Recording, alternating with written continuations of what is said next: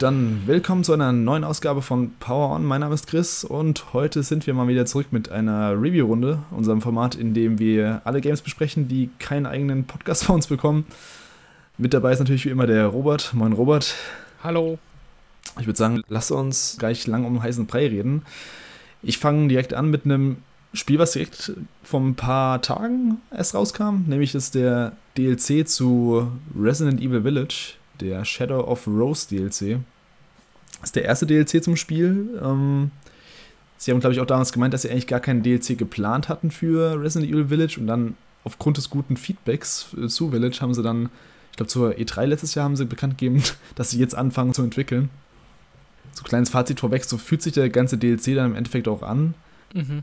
Man spielt die, also das Baby im Hauptspiel, Rose, das ist jetzt 16 Jahre später, man spielt sie als Teenagerin Wer Resident Evil Village gespielt hat, der weiß, dass Rose bestimmte Kräfte hat durch diese, ja, bisschen schwer zu erklären, durch diese, diese Pilzmutation hat sie eben so spezielle Kräfte bekommen. Und darum geht es so ein bisschen im DLC, dass sie ja mit den, mit den Fähigkeiten struggle, die sie hat, dass sie von anderen Leuten eben missachtet wird, gemobbt wird in der Schule und äh, sich halt nicht dazugehörig fühlt und sie sucht halt eben jetzt einen Weg, wie sie diese Kräfte loswerden kann.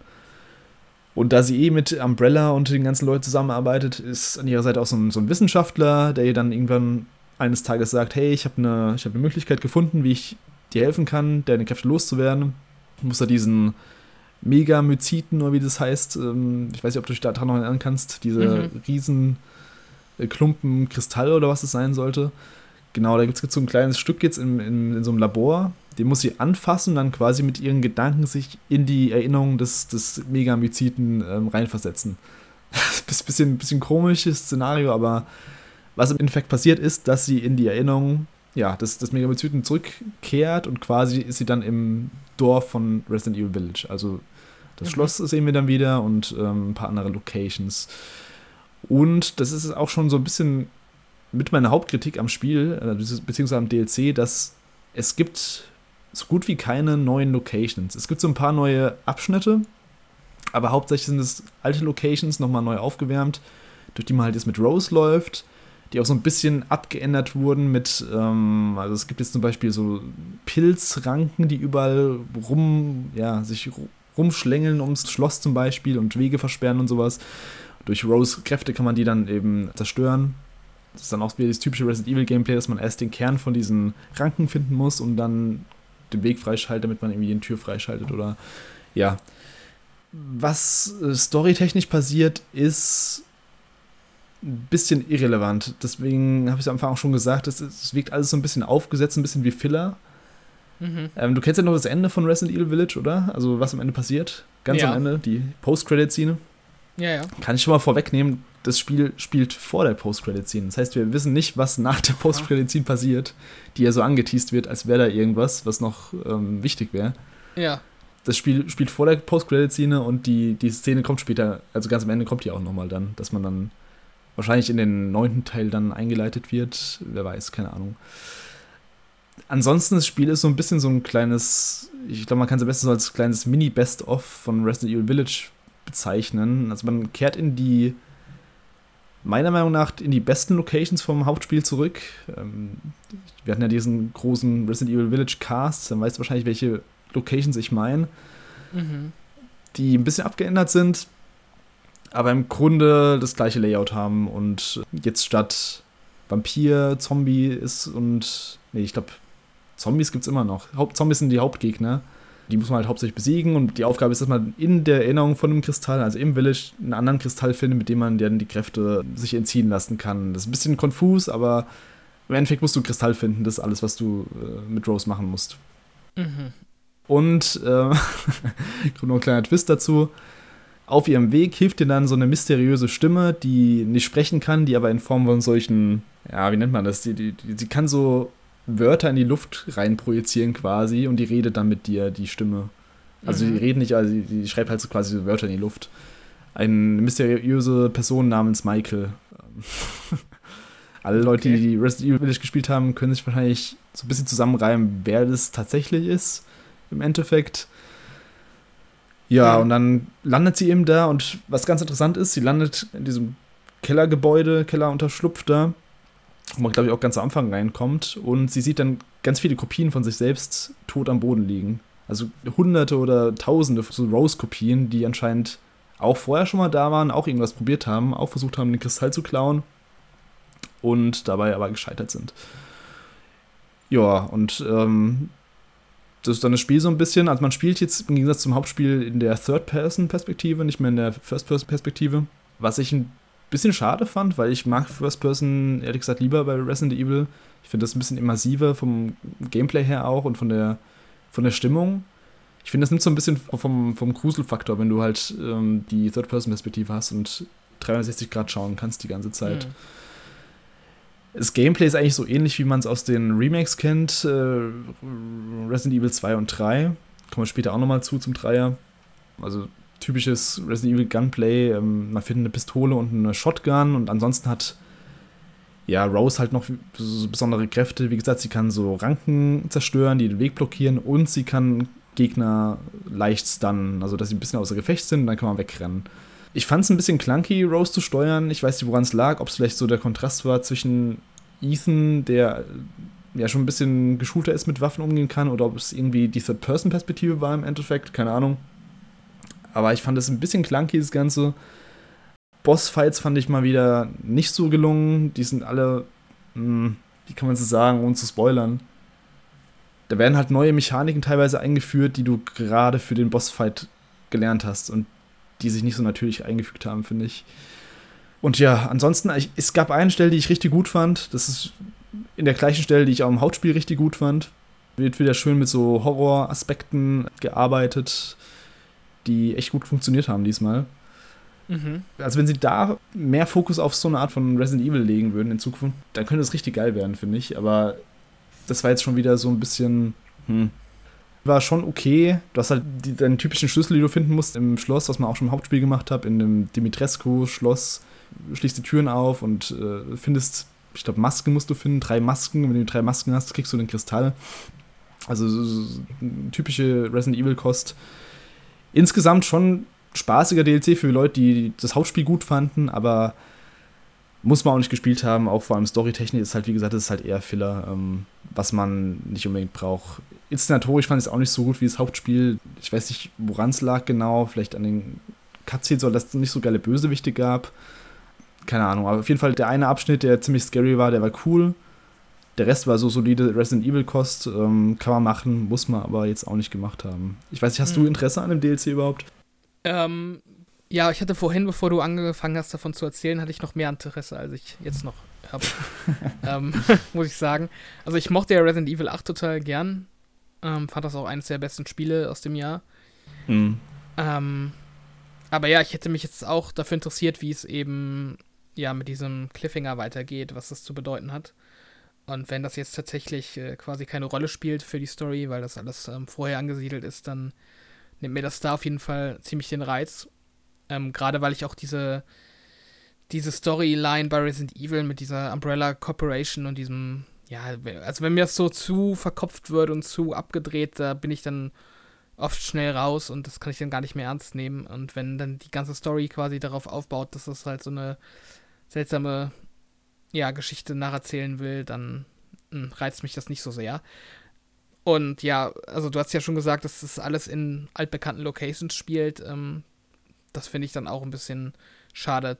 Also fühlt sich das Spiel dann auch recycelt an oder findest du, man hat dann mit den Locations schon nochmal einen guten neuen Twist reingebracht oder ist es quasi alles altbekannt, man läuft die gleichen Gänge ab, die man schon kennt und ähm, hat da eigentlich nicht viel davon? Also ich finde, die erste Hälfte ist schon sehr, also ziemlich recycelt alles. In der zweiten Hälfte ist man in einer anderen Location, dann erweitern sie so ein bisschen die Location, das fand ich cool. Das sind auch tatsächlich neue Gegenden, also neue Räumlichkeiten, die man, die man erkundet. Das war auch der Teil, den ich am besten fand generell. Den, für den lohnt es sich, finde ich, auch, das, das zu spielen. Das waren echt ein cooler, paar coole Momente. Aber äh, insgesamt sind es halt altbekannte Locations. Vor allem, mhm. ja, so drei Viertel vom Spiel, würde ich sagen, ist schon rehashed. Aber läuft man dann quasi so, ohne emotional davon irgendwie be be betroffen zu sein, durch die Gänge und äh, macht er seine Rätsel oder kommt da auch so wirklich eine Spannung auf, wie man das auch aus dem Haupt Hauptteil kennt? Mm, also im ersten Part, da ist man im Schloss, das fand ich dann eher so ein bisschen unemotional. Also klar, so als Spieler selbst findet find man es vielleicht so ein bisschen emotional, wenn man wieder zurückkehrt in die Location, die man mit Ethan damals betreten hat. Mhm. Aber als Rose selbst war es halt eher so ein bisschen, ja, ein bisschen so die, die, die Masken halt finden und äh, die kleinen Mini-Rätsel lösen. Die Rätsel sind, auch, die sind in dem DLC auch also fast verschwindend gering dabei. Mhm. Im zweiten Part ist es dann ein bisschen aufregender auf jeden Fall. Das, das kann ich schon mal sagen. Da wird es auch ein bisschen spannender, erzählerisch. Es gibt auch, als Bösewicht gibt es diesen Duke, äh, hieß er, glaube ich, gell, im ersten Teil, der, der Verkäufer. Ja, ja. Der ist anscheinend, äh, keine Ahnung, der hat so eine Maske jetzt auf, ist anscheinend irgendwie besessen oder sowas und äh, schickt Zombies auf dich los und er ist quasi die Person, die dir die ganzen Hindernisse in den Weg legt. Zumindest im ersten Teil. Der dann komischweise einfach verschwindet nach einer Zeit und äh, keine Rolle mehr spielt. mhm. Das war auch so, was ich mir dachte, okay, einfach weg jetzt. Ähm, was ich noch sagen wollte zum, äh, zur Story, zum Ende vom Hauptspiel, das fand ich vor allem enttäuschend, dass es erst am Ende vom DLC klar wird, dass es vor dem DLC gespielt hat. Ich dachte die ganze Zeit, mhm. es spielt nach dem DLC und erst im Endeffekt wird mir klar, ah, und jetzt kommt ja die, jetzt kommt ja die Szene, die ich schon kannte. Aber es geht ja gar nicht weiter. Ja, ja. Das ist quasi ein Teaser für einen Teaser nochmal gewesen. Also es wirkt halt echt wie so eine richtige Filler-DLC-Episode, die zwar ein paar coole Ideen hat, aber die halt erzählerisch nicht viel bringt, außer eben so ein bisschen das Schicksal von Rose ein bisschen näher zu erleuchten, äh, ja, was mit ihr passiert ist die letzten Jahre, weil es auch nicht so krass ähm, detailliert ist. Also es wird eher so angerissen, dass sie halt irgendwie von Mitschülern gemobbt wird und ja, und deswegen ein bisschen leidet und alles und da, da, raus möchte und dass sie ihren Vater nicht kennt, aber ihn gerne kennengelernt hätte und ja, alles ziemlich vorhersehbar im Endeffekt und spielt dann wahrscheinlich auch für die weitere, ja, fürs weitere Resident Evil-Universum nicht so die Mega-Rolle. Mhm. Sie hatten ja auch im Vorfeld angekündigt, dass sie damit die, die Winter-Story abschließen wollen. Verstehe ich nicht, wieso sie das angekündigt haben, weil es eigentlich für mich nichts abgeschlossen hat. Es hat ja. eher angeteased, dass es weitergeht ja.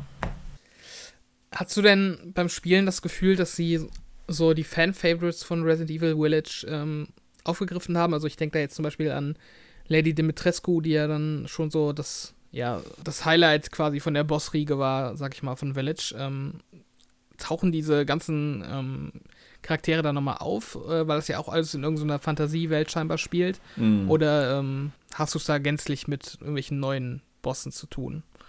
Also die, die Bosse tauchen so gut wie gar nicht, die tauchen so gut wie gar nicht auf, würde ich sagen. Also es tauchen ein paar Charaktere auf, mm, die ich nicht spoilern will jetzt, aber den Duke habe ich ja jetzt schon gesagt, den sieht man auch im Trailer schon. Mhm. Aber sonst, also Dimitrescu kann ich sagen, die, die wird man nicht sehen im Spiel. Also die haben sie nicht mit reingepackt. Ist ja schon seltsam, finde ich, dass sie da quasi so auf diese, ja, auf dieses Fanfeedback äh, nicht weiter eingegangen sind und da irgendwie die Story von ihr noch ein bisschen weiter ausgeschmückt haben. Ja, das war ja auch damals meine erste Spekulation, dass es da quasi der DLC um sie sich so ein bisschen dreht, wie, wie sie so ähm, zu diesem Wesen geworden ist oder keine Ahnung, irgendwie anders nochmal die ganze Story von ihr beleuchten. Mhm. Aber Nee, ich finde, sie, sie haben halt eher, was sie gemacht haben, sie haben schon so sich die Kritik angeschaut vom Hauptspiel und haben dann halt die Locations genommen, die, die am besten ankamen, haben die halt recycelt dann. Das haben sie schon gemacht, aber die Charaktere haben sie größtenteils nicht mit äh, übernommen. Okay. Ja. Ja, ist die Frage, ob ich nochmal dazu komme, das zu spielen. Also, ich denke, wenn überhaupt mal, wenn es im Angebot ist, werde ich mir erstmal mm. nochmal näher anschauen. Aber jetzt aktuell bin ich eh so viel beschäftigt mit anderen Spielen, dass ich da jetzt nicht unbedingt die Zeit und das Geld investieren möchte. Ja, muss man auch nicht. Also, wenn du es irgendwann mal günstig findest, kannst du es auf jeden Fall spielen. Das ist auch in so knapp drei Stunden ist man da durch. Also, da verschwendet man auch nicht viel Zeit. Und man hat so, wie gesagt, so ein kleines Mini-Best-of von Village nochmal, was, was ich ganz schön fand. Ähm, spielerisch war es zwar jetzt nicht so super aufregend, aber war dann trotzdem ganz nett, nochmal durch die ganzen Locations zu laufen und vielleicht so ein paar Überraschungen doch noch zu haben. Ja, das wäre Resident Evil äh, Village DLC gewesen, den ich gezockt habe. Ich habe dann noch Resident Evil 3, aber wir gehen am besten erstmal zu dem, was du gezockt hast. Du hast nämlich äh, Grounded gezockt. Das ist jetzt vor zwei Monaten, glaube ich, knapp zwei Monaten, endlich mhm. aus dem Early Access raus. Und da hast du schon einige Stunden rein versenkt, oder?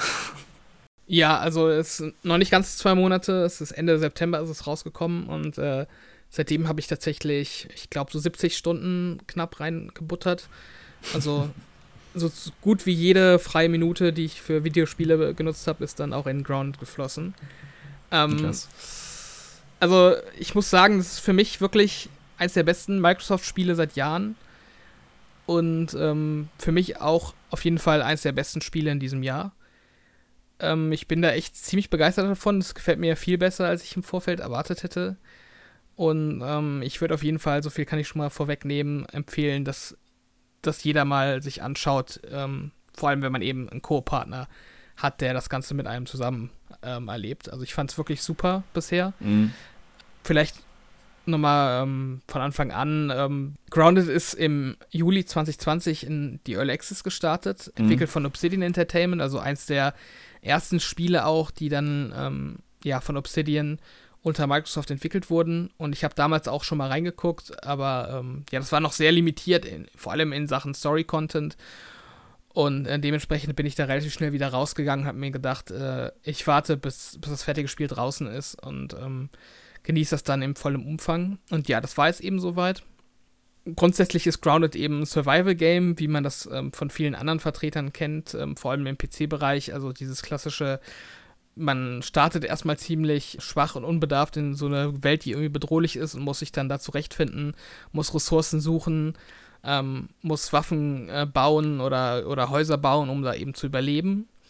Und bei Grounded ist eben der meiner Meinung nach sehr interessante Story-Ansatz, dass man auf Größe einer Ameise geschrumpft wird und mhm. ähm, in einem ja relativ kleinen, aber in dem Fall dann doch gigantisch erscheinenden Garten eben überleben muss. Also so Liebling, wir haben die äh, Kinder geschrumpft mäßig, ähm, gemischt mit so ein bisschen Stranger Things ähm, in Sachen Story ähm, weil man eben so eine, so eine Gruppe von vier Teenagern spielt, ähm, die, die eben auch ähm, von so einer Art ähm, ja, Wissenschaftlerfirma ähm, entführt wurden und äh, quasi dafür Experimente eingesetzt wurden. Und ähm, darum dreht sich halt eben auch die Story. Mhm. Also eigentlich so eine ganz, ganz coole Mischung, dass da eben diese ja, Stranger Things Vibes wieder aufgegriffen werden, aber dann eben gepaart mit diesem coolen Setting. Also das hat mir von Anfang an sehr gut gefallen. Und ähm, dieses Setting ist dann auch so der ausschlaggebende Faktor, der das Spiel für mich so besonders macht und weshalb ich das auch anderen Survival Games vorziehe. Also, das ist jetzt nicht wie in beispielsweise Minecraft, dass du so eine zufallsgenerierte Welt hast, sondern der Garten mhm. ist schon von den Entwicklern von Anfang bis Ende durchdesignt und ähm, ist auch in jedem Spielstand derselbe. Also es ist nicht diese randomly generated Geschichte, dass du da ja je nachdem auf einfach nicht so coole Welten triffst, sondern du merkst ja wirklich schon den, den Designeinfluss, den sie da ähm, betrieben haben. Was den Garten halt für mich so cool macht, ist, dass der durch die Perspektive, in der man durch den Garten streift, zu einer Art Fantasy-Setting wird. Also du hast halt einerseits ja Gegenstände oder Pflanzen oder Ortschaften, die du selber aus deinem eigenen Leben kennst, die so in so einem Garten sind, aber dadurch, dass du mhm. halt auf diese Größe geschrumpft bist, bekommt das alles so mal so einen neuen Twist. Also du kannst einerseits dir denken, was in diesen Orten passiert, aber durch die neue Perspektive dann eben auch nicht. Also es ist, ist schwer zu erklären, ohne dass man das Spiel halt selber gespielt hat. Ähm, zum Beispiel gibt es einen Sandkasten in dem Garten und der Sandkasten ist quasi wie so eine riesige Wüste, wo du dann auch über Tags halt durch die Sonneneinstrahlung ziemliche ähm, Gefahr ausgesetzt wirst und dich da auch entsprechend vorbereiten musst. Mhm. Und dann im besten Fall auch nur nachts da eben umherstreifst. Oder es gibt so einen Teich mit einem riesigen Koi, der darin rumschwimmt, der quasi wie so ein Killer-Hai ähm, ja, dir gefährlich werden kann. Und ähm, das Spiel benutzt halt super gut diese, diese Locations, die man in so einem Garten findet und geht da super kreativ mit um und verknüpft das dann auch mit einem coolen Gameplay. Das ist halt so für mich so die größte Stärke vom, vom Spiel tatsächlich. Mhm. Was dann eben auch nochmal für mich besser ist als in so, in so einem Fall wie Minecraft, ist eben, dass man auch eine Storyline hat die jetzt nicht besonders ausgeprägt ist, aber zumindest vorhanden ist und eben auch eine klare Progression so vorgibt, was man in dem Garten zu tun hat. Also, wie gesagt, man ist ein, ein Kind, ein Teenager, das in der oder das entführt wurde.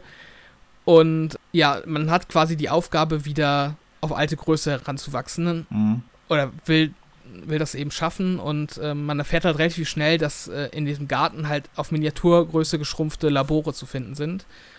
Und dort verbirgt sich im Grunde die Lösung, warum man so klein ist oder dann eben auch, wie man wieder größer werden kann.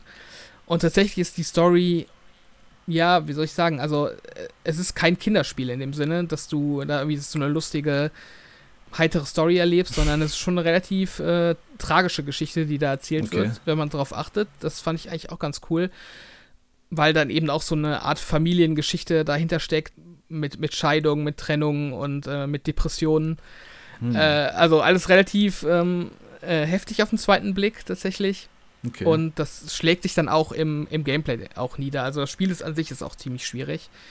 Ähm, also es hat halt so einen relativ süßen Look, aber ist halt doch schon eher für Spieler geeignet, die sich darauf einlassen wollen und da auch Bock haben, sich mit den einzelnen Mechaniken ähm, auseinanderzusetzen.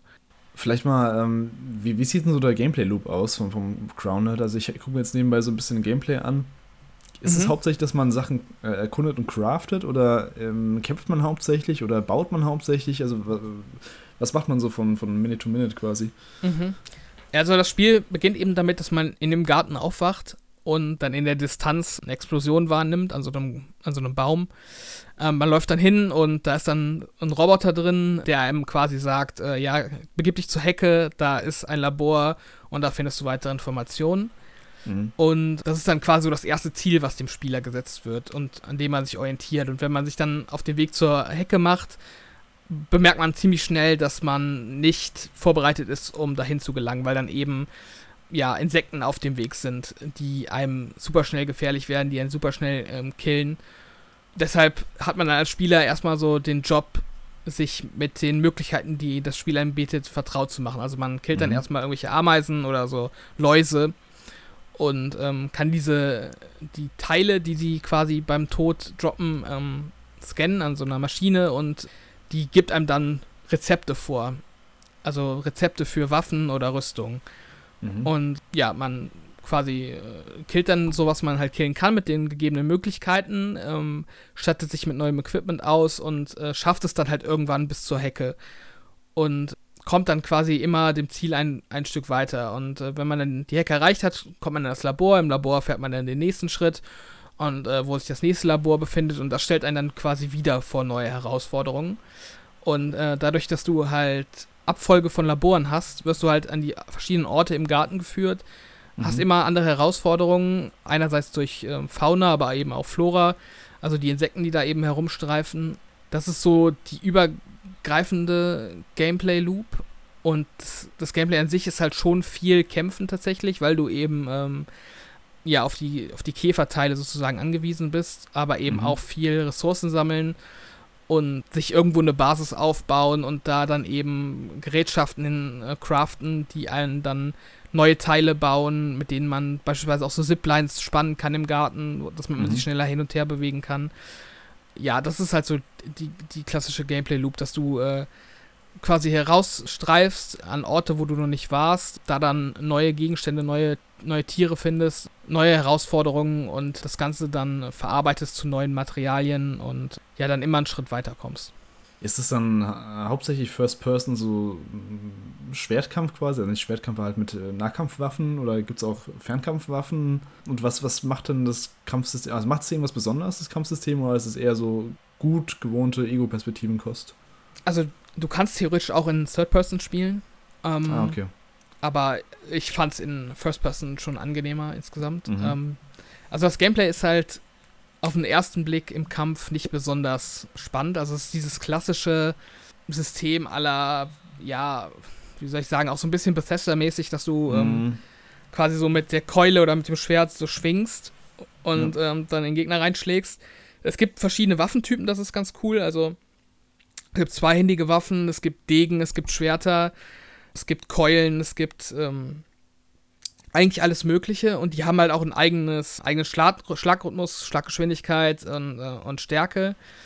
Aber was das Spiel dann doch nochmal eine Ecke komplexer macht tatsächlich und auch zum Ende hin ja das Kämpfen auch ziemlich herausfordernd macht, ist eben das Blocksystem. Also du kannst quasi ähm, Blocks, also Angriffe von Gegnern parieren, durch perfekt getimte Blocks. Mhm. Und ähm, das wird auch später auch tatsächlich essentiell, dass du quasi die ähm, Angriffsschemata von den einzelnen Insekten so ein bisschen auswendig lernst und dass das so in dein mhm. Blut übergeht, dass du halt perfekt weißt, wie greift eine Spinne an, ähm, was macht sie, bevor sie angreift. das ist halt so der eine Aspekt, der da das Ganze ein bisschen spannender macht. Und äh, der zweite ist eben auch, dass die Insekten alle unterschiedliche Resistenzen und äh, Stärken haben. Also du bekommst nachher auch Gegenstände, ähm, zum Beispiel so, so quasi so Tic-Tac, Minz-Bonbons, äh, die du dann zu so einem Mint-Elementareffekt äh, umwandeln kannst, der dann eben ja gegen Gegner in den Wüstengebieten zum Beispiel hilft, also im Sandkasten, mhm. weil es da eben heiß ist und dann hast du halt eine Waffe, die hat dann diesen Minzeffekt, ähm, der das dann quasi wieder auskontert. Also da dann auch so die Stärken und Schwächen auszunutzen von den Insekten, das ist dann auch später noch essentiell und äh, macht das dann auch nochmal eine Ecke spannender. Aber also das Kämpfen an sich ist auf jeden Fall gut, es macht auf jeden Fall Spaß, aber ist natürlich jetzt auch nicht die, die große Stärke. Also es, dann darf da jetzt nicht irgendwie die Revolution im im Nahkampf-Gameplay irgendwie erwarten. Mhm. Das ist, ist, ist es auf jeden Fall spaßig, aber ja, auch nicht viel mehr. Ist das eigentlich eine offene Spielwelt oder ist es ähm, geteilt in mehrere Abschnitte? Nee, also der Garten ist komplett offen. Der gibt dir eigentlich auch keine Hürden in irgendeiner künstlichen Form. Ähm, mhm. Es gibt schon so eine relativ ähm, klare Unterteilung in, in zwei Hälften, dadurch, dass ein Teil vom Garten durch so eine leichte Mauer erhöht ist. Mhm. Aber ähm, du kannst da theoretisch von Anfang an hin, wirst du aber relativ schnell merken, dass du da nichts zu suchen hast, weil da da eben irgendwie krasse Nashornkäfer oder ähnliches äh, herumstreifen, die mhm. einem äh, ja mit einem Treffer dann auch erledigen. Aber generell ist der Garten halt wirklich cool aufgebaut und es macht Spaß, den zu erforschen, weil ja, wie gesagt, sie sich super kreativ damit auseinandergesetzt haben, was sie in so einem Garten alles reinpacken können. Da dann auch viel Abwechslung bieten ähm, im Gameplay. Also ich hatte ja schon dieses Heckenlabor zum Beispiel erwähnt, das ist ja das erste, was man so, so sieht. Mhm. Da geht es quasi darum, dass du so parkourmäßig über Blätter springst und über Äste kletterst. Und in, in dem Teich geht es dann vor allem darum, dass du deine ähm, Luftreserven managst und, äh, und so weiter und so weiter. Also sie haben da ständig neue Herausforderungen, die sich einem bieten der Garten an sich lädt halt auch total dazu ein, dass man ihn erforscht, weil du halt ständig auch auf irgendwelche coolen, äh, optionalen Orte triffst, wo du einfach coole Sachen auch findest, also nützliche Collectibles und so weiter. Also zum Beispiel so Ameisenbauten oder so, die sind dann wirklich riesig. Du hast, findest dann ein Loch an der Oberfläche, wo Ameisen rein und raus laufen und ähm, dann hast du quasi im Inneren davon so einen riesigen Dungeon, wo mhm. du durchläufst und äh, quasi alles erforschen kannst und da wertvolle Ressourcen findest, die du abbauen kannst und so weiter. Also es macht echt super viel Spaß, ähm, ja, da quasi den ganzen Garten zu erforschen. Ja, das wäre auch noch so meine Folgefrage gewesen, wie es das Game schafft, die Spielwelt dann, wenn sie komplett offen ist, dass man die dann trotzdem in so einer, in so klaren Progressionsabschnitte einteilt. Aber hast ja schon erklärt, dass dann die Gegner anscheinend einfach zu heftig sind und dass man dann sagt, okay, nope, die kommen später nochmal zurück. Ja, auf jeden Fall. Das ist so der Hauptfaktor, ja. Also das Hauptziel ist dann einfach, dass man die, die ähm, verschiedenen Labore findet und dann nach und nach herausfindet, wie man wieder groß wird. Das ist so das Base-Ziel. Genau, also wie du wieder groß mhm. wirst und du erfährst dann natürlich auch im, im gleichen Zug, warum du überhaupt klein äh, mhm. geworden bist. Und ähm, ja, das Ganze wird eben erzählt über ähm, vorrangig über ähm, ja, viele Dokumente, die du findest, ähm, also Aufzeichnungen und ähm, teilweise auch durch, durch Zwischensequenzen, ähm, aber relativ selten. Und ja, auch durch Dialoge mit diesem Roboter, den ich am Anfang erwähnt habe, den man quasi zu Beginn des Spiels trifft, der einem eine ganze Menge erklären kann und mhm. zu dem man auch immer wieder zurückkehrt, ähm, weil er quasi so eine Art ja, Auftraggeber ist für das Ganze. Spielt man dann einen Charakter, der eine Stimme hat? Also, oh, beziehungsweise wie erklären Sie es dann, dass man mit mehreren Leuten spielt? Oder ist jeder ein eigener stummer Charakter quasi? Also es sind vier vorgegebene und vorgefertigte Teenager. Ah, okay, ähm, zwei, mhm. Ja, zwei Jungen, zwei Mädchen. Und die haben halt alle einen eigenen Charakter auch. Also so eine eigene Persönlichkeit quasi. Also ich habe zum Beispiel, ich spiele zum Beispiel Pete, das ist so ein Nerdy-Typ und ein Kumpel von mir, mit dem ich das zusammen spiele, der spielt ähm, Max, das ist quasi so ein der coole Draufgänger. Mhm. Und ja, die sind selber überwiegend stumm, aber teilweise, wenn man halt zu zweit an irgendwelche Locations ähm, läuft oder zum ersten Mal vor allem in Locations läuft, dann unterhalten sich die Charaktere automatisch miteinander und über den Ort oder wenn man irgendwie, weiß nicht, Wasser trinkt oder so, dann geben sie halt eben auch ihre Persönlichkeit entsprechende Kommentare ab. Also mein mhm. Nerdy-Charakter sagt dann zum Beispiel, oh ja, ich musste das Wasser gar nicht desinfizieren oder irgendwie sowas. Also es ist eigentlich ganz charmant geschrieben, tatsächlich. Aber ähm, sind die Charaktere dann nur dabei, wenn man auch einen Core-Partner hat, der den spielt, oder sind das dann NPCs? Also, nee, nee. du bist sonst allein unterwegs. Also ich bin Mhm. jetzt auch die ganze Zeit zu zweit quasi im Spiel unterwegs. Die anderen Charaktere existieren dann sozusagen nicht für uns. Okay, also willst du dann trotzdem sagen, dass man es trotzdem allein spielen kann oder willst du sagen, es ist schon besser, wenn man einen Koop-Partner hat? Ich glaube, es ist auf jeden Fall besser, wenn man einen Koop-Partner hat, äh, gerade weil du halt schon eine ganze Menge Ressourcen sammeln kannst, sammeln solltest und ähm, wenn du es zu zweit machst, geht es einfach schneller. Also natürlich verbrauchst du auch doppelt so viele Ressourcen, aber ähm, ja, es macht auf jeden Fall Sinn, äh, zu zweit die meisten Sachen anzugehen. Und äh, gerade wegen des Schwierigkeitsgrads, der zwar auch ein bisschen skaliert, wenn man im Singleplayer spielt, beziehungsweise Mhm. Multiplayer, aber der trotzdem knackig ist. Und ähm, was ich halt nervig fand, ähm, wenn man stirbt, respawnt man quasi am letzten manuellen Checkpoint, den man sich gesetzt hat. Ähm, außer man hat einen Co-Partner, der kann dann noch, ich glaube, innerhalb von 30 Sekunden wieder aufheben. Mhm. Und das ist halt schon wirklich sehr praktisch, gerade wenn du vergessen hast, dir irgendwo einen Checkpoint hinzusetzen, ähm, dass du nicht durch den halben Garten wieder laufen musst zu dem Ort, wo du gestorben bist. Also Ja. das sind halt so, Aspekte, so Koop-Aspekte, die das Spiel doch ein bisschen ja, spaßiger machen und so Nervfaktoren dann auch ähm, ja, ausbremsen würden. Ich muss dazu noch sagen, der Koop-Gedanke ist zwar cool, aber nicht immer ganz äh, ja, praktikabel, weil es beim ähm, Online-Spielen schon teilweise Probleme gibt. Also es, es kommt halt echt tatsächlich ziemlich häufig vor, dass der, ähm, dass der ähm, ja nicht Host, sondern der, der, der Spieler, der Mhm. beigetreten ist, ähm, mit Lag zu kämpfen hat, stellenweise. Oder auch teilweise komplett aus dem Spiel gekickt wird auf einmal. Okay. Ähm, es ist jetzt nicht so, dass es das Spielen irgendwie komplett ruinieren würde, aber das sind dann teilweise so Nervfaktoren, ähm, die dann auch ab und zu mal vielleicht so ein, so ein Relog ähm, erfordern, weil dann natürlich irgendwie äh, äh, der Käfer, den du eigentlich blocken willst, ähm, dann irgendwie aus deinem Rhythmus raus ist, weil du da irgendwie rumleckst Mhm. und dann ähm, kannst du nicht mehr wirklich gut spielen.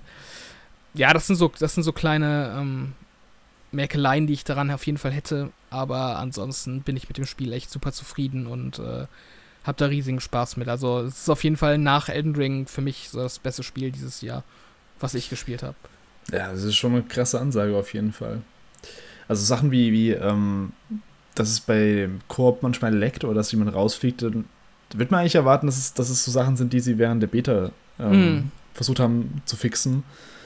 Gibt es da irgendeinen einen Jahresplan für Grounded, also mit Content-Updates, oder ist es jetzt erstmal draußen und ähm, jeder kann es erstmal spielen so und äh, keine Ahnung, da kommt irgendwie zur E3 gibt es dann Mhm. irgendwelche Infos oder gibt es da jetzt schon eine Roadmap quasi? Also ich habe tatsächlich auch schon so ein bisschen auf Reddit ähm, nachgelesen, was da so der Stand der Dinge ist und ich habe da ziemlich wenig dazu gefunden. Also es gab wohl auf der Mhm. ob offiziellen Seite von Obsidian bis zum Release so eine Roadmap, die sie aber im Release äh, gestrichen haben, komischerweise. Okay. Ähm, dementsprechend weiß ich gar nicht, was sie vorhaben damit. Also das Spiel ist ja schon relativ erfolgreich. Ich glaube, es gibt irgendwie so 10 Millionen Spieler oder so, ähm, die das zumindest mal sich angeschaut haben ähm, seit dem Release der, der ähm, Preview-Version. Dementsprechend würde ich schon hoffen, dass sie da noch weiter ähm, drauf aufbauen, weil man das auch einfach super gut machen kann. Also was ich mir zum Beispiel wünschen würde, ist, dass so ein Wettersystem oder so eingebaut wird. Das gibt es bisher gar nicht. Mhm, Also okay. es gibt zwar so Tag- und Nachtwechsel, ähm, der sich dann eben auch auf die Insekten auswirkt, auf die man eben trifft. Also nachts fliegen äh, Glühwürmchen rum oder Motten und, und so weiter. Und tagsüber kommen halt andere Insekten raus.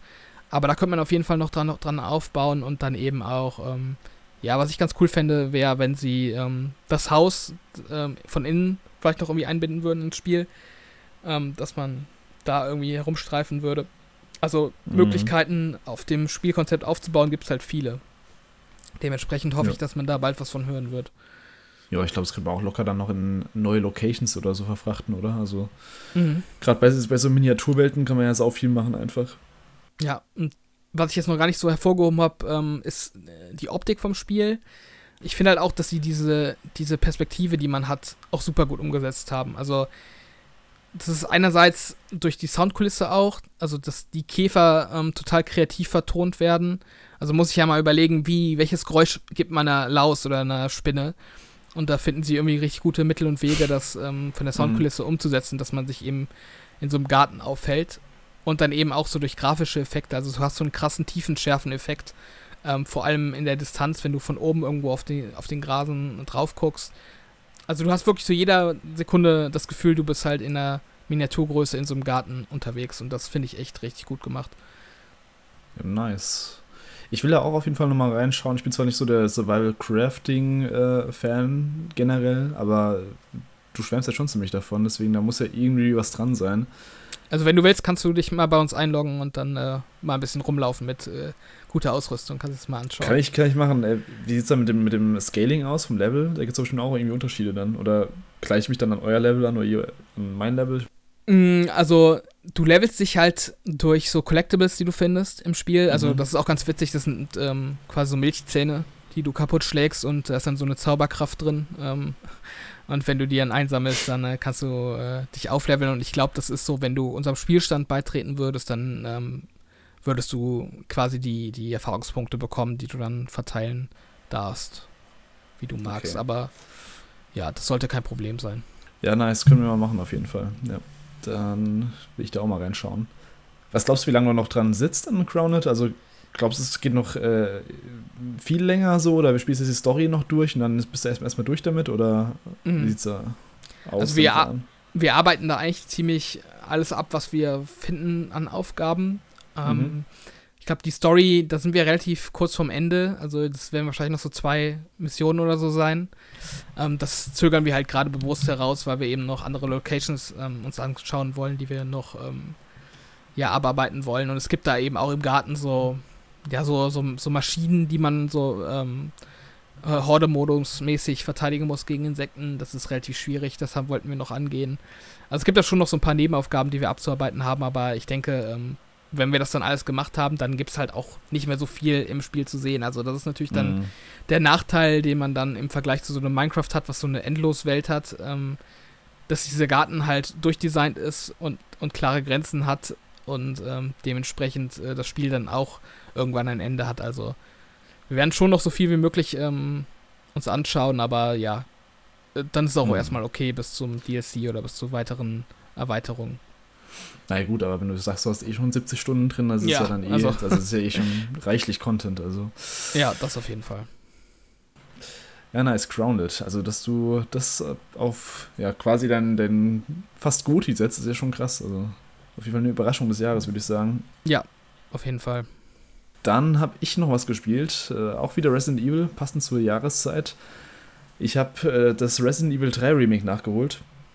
Das kam ja 2020 ähm, original raus für PS4 und Xbox One damals. Hat jetzt aber dieses Jahr nochmal einen Patch bekommen. Ich habe es vor dem Patch sogar gekauft gehabt, hat es ganz kurz angespielt und dann kam die Meldung zu dem, zu dem PS5 und Series X-Patch quasi. Dann habe ich gedacht, okay, jetzt warte ich noch, bis er raus ist und dann gucke ich mir das mal an. Und jetzt kam halt die spooky Jahreszeit, wo es dann auch richtig gepasst hat nochmal. Und da habe ich dann angefangen. Ist ja auch kein super langes Spiel. Ich glaube, ich habe keine Ahnung, sechs, sieben Stunden oder so gebraucht fürs, fürs Spiel. Mhm. Was mir sofort aufgefallen ist, das sieht immer noch richtig gut aus, auf jeden Fall. Richtig starkes Spiel, so von der Optik her. Gleich am Anfang auch. Da gibt es auch so eine Ego-Perspektiven-Sequenz am Anfang. Also, das kann sich echt mit aktuellen Spielen auf jeden Fall noch messen. Auch wenn es jetzt schon zweieinhalb Jahre alt ist. Vielleicht mal so vorweg, ich habe es eben schon gesagt, es ist nicht super lang, aber das fand ich gar nicht so schlimm. Es wird ja in den ganzen Tests meistens immer so angekreidet, dass das Resi 3 super kurz ist. Ähm, fand ich gar nicht so schlimm. Ich finde, das, das war eigentlich okay für die Länge her. War jetzt zwar im Gegensatz zu Resident Evil 2 mehr so der Fokus aufs ja, weniger Fokus auf Rätsel, also man hat weniger, weniger dieses klassische Resident Evil-Konzept gehabt, dass man bestimmte Schlüssel finden muss oder Rätsel lösen muss. Das war eigentlich alles ein bisschen mehr straightforward in, Teil 3, was ich nicht schlimm fand. Ich fand die Locations ganz cool. Man läuft ja in Raccoon City selbst rum, also nicht mehr in dieser, nicht mehr ausschließlich in, in diesem Polizeipräsidium. Das fand ich erstmal ganz cool, ähm, dass man so die, die Stadt mal gesehen hat. Es spielt ja, soweit ich weiß, ich bin mir nicht ganz sicher, es spielt parallel zu Teil 2. Ich weiß nicht, ob du da genau was weißt. Hm, ich glaube auch, dass es ziemlich zeitgleich spielt, ja. Mhm. Und es geht ja darum, dass Jill Valentine spielt man eben, die man auch schon aus Teil 1 kennt, die jetzt eben von, ja, von Umbrella Corp gejagt wird, weil sie die Geschehnisse, von, die sie in Teil 1 erlebt hat, eben, also dass sie eben da Zeugin war und eben aussagen kann. So habe ich es zumindest verstanden. Ich habe den ersten Teil auch nicht gespielt, deswegen äh, verzeiht es mir, wenn ich da nicht komplett firm bin in der ganzen Story. Und das ist so ein bisschen, damit fängt es so ein bisschen an schon, dass du bist quasi im Apartment drin, plötzlich kommt dieses Nemesis-Monsterviech durch die, durch die Wand gebrochen. Und da fängt erstmal so eine super krasse Setpiece-Sequenz an, die äh, schon ziemlich beeindruckend war auf jeden Fall. Und die auch so den Hauptbösewicht direkt vorstellt, nämlich Nemesis. Ähm, wurde auch viel kritisiert, Nemesis, dass dem seine Präsenz ein bisschen schwächer ist als zum Beispiel Mr. X in Teil 2, der ja quasi omnipräsent ist ab einem bestimmten Zeitpunkt in dem ganzen, in der Polizeibehörde und die ganze Zeit rumläuft. Bei Nemesis ist es ja eher so, dass er gezielt an bestimmten Punkten auftaucht und dich dann jagt. Also muss dann quasi in den Sequenzen vor ihm abhauen. Oder es gibt halt eben auch Bosskämpfe, wo du gegen ihn kämpfst, aber das sind meistens äh, geskriptete Momente, wo du dann eben, oder halb geskriptete Momente, wo du äh, vor Nemesis abhauen musst. Die fand ich ähm, mit am schwächsten. Das liegt so ein bisschen dran, dass ich dieses ganze Ausweich- und Wegrennen bei Resident Evil nicht so geil finde. Also gerade bei mhm. Teil 3 nochmal. Du hast immerhin bei Teil 3 jetzt so eine Art Ausweich, so ein Dash, der schon mal ganz praktisch ist. Aber so, so generell, du läufst immer noch super langsam, wie in den meisten Resident Evil-Teilen. Und es sieht als schon ein bisschen unfreiwillig komisch als aus, wenn du so, so, so mit 3 km/h quasi vor den Zombies wegläufst, die auch nicht super schnell sind die ganze Bewegung, diese, die ganze Dynamik ähm, beim Gameplay, also bei den Bewegungsabläufen, die, die ist da einfach nicht so gegeben, die es manchmal erfordert eigentlich. Ähm, es gibt auch ein paar so, so Trial-and-Error-Sequenzen mit Nemesis, bei denen ich einfach gestorben bin, weil ich nicht wusste, wo muss ich jetzt hinlaufen, was, wo, was will das Spiel von mir. Da gibt es so eine Szene, wo er quasi so ein Haus abschießt und ähm, dann den Weg blockiert. Und mhm. du musst an ihm vorbeilaufen und ich bin dann jedes Mal in seine ähm, automatische Todesanimation reingelaufen und habe das, glaube ich, mindestens zehnmal gespielt oder so, bis ich irgendwann gerafft habe. Aber abseits davon fand ich es eigentlich ziemlich gut. Also ich fand es wie Resident Evil äh, auf einem Niveau von Resident Evil 2, Remake her vom, vom Gameplay her, von der Atmosphäre mhm. her auch. Also ich fand es jetzt, es wird auch immer kritisiert, dass es zu viel Action ist. Ja, es war schon actionreich, aber es war jetzt auch nicht zu over the top bis auf die Bosskämpfe, finde ich. Also da war schon noch ein bisschen Atmosphäre drin, dass es nicht zu over the top crazy wird. Mhm. Ich glaube, du hast es ja auch gespielt, oder? Also Resident Evil mhm. 3 ist ja. wahrscheinlich schon, schon eine Weile her. Kannst du da noch so, so, Unterschiede festmachen zwischen Resident Evil 3 und 2, was du besser fandest, oder verschwimmt das so ein bisschen miteinander? Ich fand die eigentlich relativ gleichwertig, muss ich sagen. Also, mhm. ich fand jetzt auch diese Linearität, ähm, die du bei Resident Evil 3 mehr hattest, ähm, die fand ich gar nicht so problematisch. Also ich finde, es muss ja nicht jedes Spiel irgendwie gleich spielen. Also ich hätte auch ja. mal das Gefühl, dass die Kritik an, an dem Dreier, ähm, die stammt eigentlich auch nur daher, dass die Leute das irgendwie so mit Teil 2 abgeglichen haben und dann irgendwie jeden Designunterschied irgendwie direkt irgendwie als, als Negativpunkt angeführt haben. Also mhm. ich fand, das war eigentlich nicht das Problem vom Spiel. Ja, das sehe ich echt ziemlich genauso. Also ich habe da auch echt kein Problem gehabt mit der Linearität. Ich fand ein bisschen schade, dass, dass du fast gar keine Rätsel mehr hattest. Also du hast wirklich nur so ein paar ähm, Schlossknacken und hier und da mal irgendeinen Code finden für optionale Tresore oder sowas. Mhm. Das mochte ich bei den anderen Resident Evil-Teilen eigentlich immer ganz gern. Die so ein bisschen sich so die, die Locations so nach und nach erschließen. Das hast du halt hier irgendwie nicht so ganz, weil du relativ schnell von Ort zu Ort hüpfst. Ja. Ich, ich weiß noch, ähm, dass ich auf jeden Fall die Charaktere eigentlich ganz cool fand. Also Jill und Carlos ähm, ich fand mhm. die irgendwie sympathischer oder interessanter als, als ähm, Leon in, in, im Zweier. Ja, auf jeden Fall. Also es gab mehr Interaktionen zwischen den Charakteren und ich fand auch das Design von beiden ähm, cool. Also wie mhm. die halt neu gestaltet wurden, hat mir gefallen. Ja, der Plot an sich, der war natürlich wieder so ein bisschen, naja, also von wegen äh, so Verräter, die man eigentlich von Anfang an ähm, ausmachen kann und so weiter. Mhm. Ähm, aber ja, war halt brauchbar. Und dementsprechend äh, finde ich, da hat das Spiel auch eigentlich einen, einen, ganz guten Schritt nach vorne gemacht im Vergleich zum Zweier, was so Story und Charaktere angeht. Ich fand auch den Carlos, ich dachte zuerst, als ich den, also ich kannte den gar nicht, ich kannte auch das Original Resident Evil 3 nicht. Mhm. Ich dachte, es wird so ein 0815 Söldner-Dude, aber der war dann doch, hat mehr Charakter gehabt, als ich gedacht hätte. Also der ist mir dann im Endeffekt dann doch, ich fand den ganz cool am Ende, ja. Also auch ja. besser als Leon im zweiten Teil, der so dieser Milchbubi-Polizisten-Anfänger ist, der mhm. nicht so viel Profil hat. Zumindest im zweiten Teil auch nicht. Ja, also ich, ich muss sagen, ich erinnere mich noch, ähm, dass ich so ein paar Spielabschnitte ein bisschen nervig fand. Also vor allem so in der zweiten Hälfte, ähm, Da gibt es im, ich glaube, das ist so ein Krankenhaus, wo man äh, Mhm. so, so mehrere Teile einsammeln muss, um die zu was ähm, bestimmt Ah, zusammenzubauen. Ziemlich am Ende schon, ja. ja. Ja, und da bin ich, glaube ich, ziemlich viel herumgeirrt, weil ich irgendwie einen Teil nicht gefunden habe. Beziehungsweise, ich glaube, da war so irgend, irgendeine Maschine im Hintergrund, die man anklicken musste, Mhm. wo dann irgendwie ein Teil drin war oder so, was man finden sollte. Und das sah irgendwie für mich immer aus, als wäre das einfach ähm, nicht interaktiv. Und deshalb bin ich da irgendwie zigmal dran vorbeigelaufen. Mhm. Und ich meine sogar, dass ich da tatsächlich nachher noch nachgeguckt habe, äh, wie ich da weiterkomme, weil ich es irgendwie nicht gerafft habe. Ich weiß nicht, ob, die, ob sie da auch so ging, aber ähm, ja, das fand ich ein bisschen nervig. Und es gab doch auch ziemlich zum Ende hin so eine Sequenz, wo man in so einer Lagerhalle ist und da auch so Schränke hin und her schieben Mm, muss, glaube ja, ich. Und da habe ich mich auch total verlaufen. Das fand ich irgendwie auch Mm. nicht, nicht gut designt. Also da gab es so ein, zwei Momente, wo das Spiel, ähm, weiß ich nicht, da hat mir irgendwie die Übersicht gefehlt oder irgendein, irgendein Problem hatte ich damit, wie das Level aufgebaut war. Nee, kann ich, kann ich komplett nachvollziehen. Das, das Problem hatte ich auch bei beiden, genau bei beiden Sequenzen auch. Also ich bin in dieser komischen Lagerhalle, wo man diese Kräne aktivieren muss, um zu verschiedenen Bereichen zu gelangen. Äh, das war auch super komisch verwinkelt und teilweise auch ein bisschen unlogisch, dass die jetzt da rübergehen kann und an einer anderen Stelle kann sie nicht rübergehen. Mhm. Ähm, also rein, rein von der Logik her, wenn, wenn eine Person über, keine, über einen kniehohen Gegenstand oder so rüber könnte. äh, da habe ich mich auch ein paar verlaufen und die Sache mit, dem, mit diesem Medikament, das man zusammenstellen musste, da habe ich auch, ich bin auch komplett irgendwie fünfmal in die, in die gleichen Räume gelaufen, hin und her gelaufen. Sah auch alles super ähnlich aus.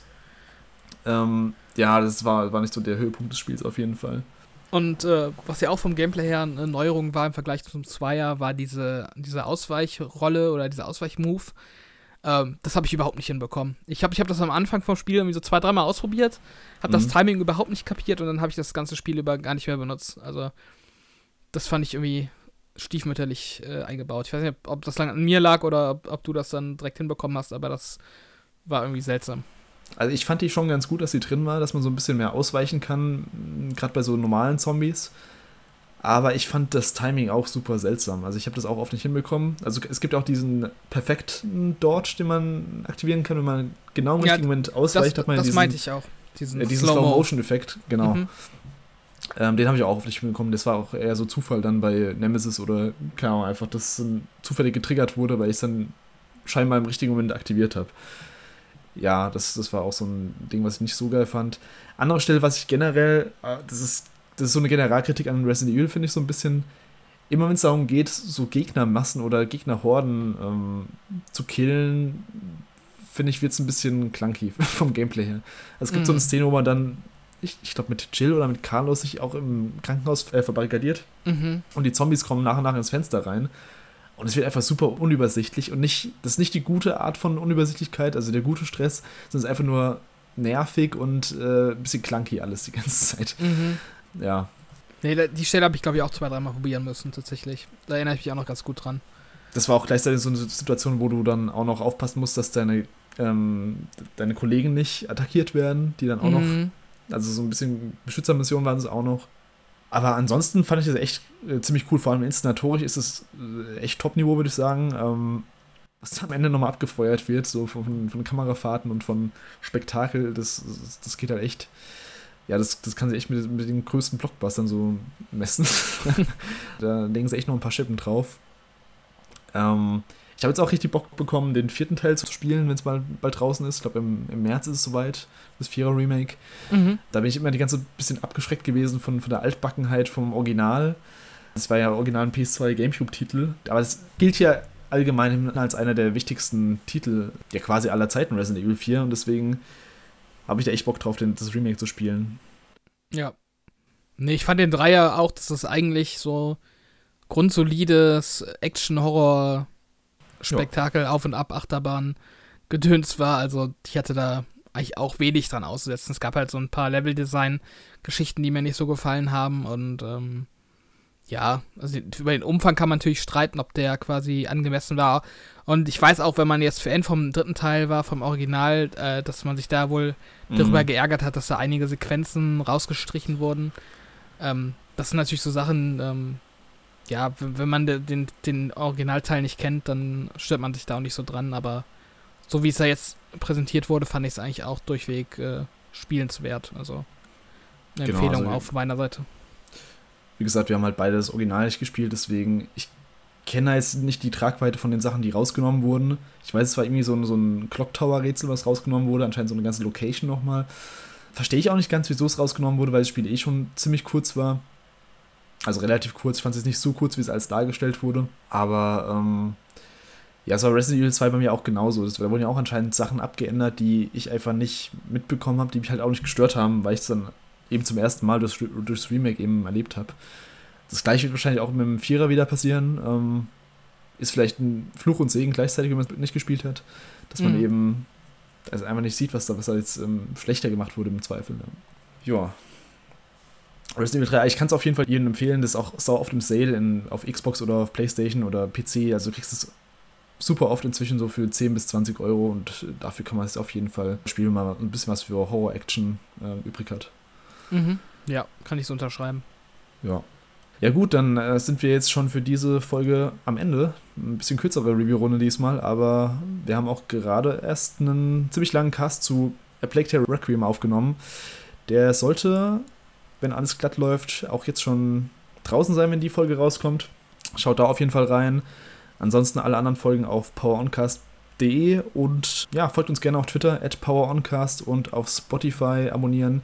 Nicht vergessen, das hilft uns auf jeden Fall ungemein und ja, dann sage ich bis zum nächsten Mal und wir hören uns. Ciao, ciao. Bitte.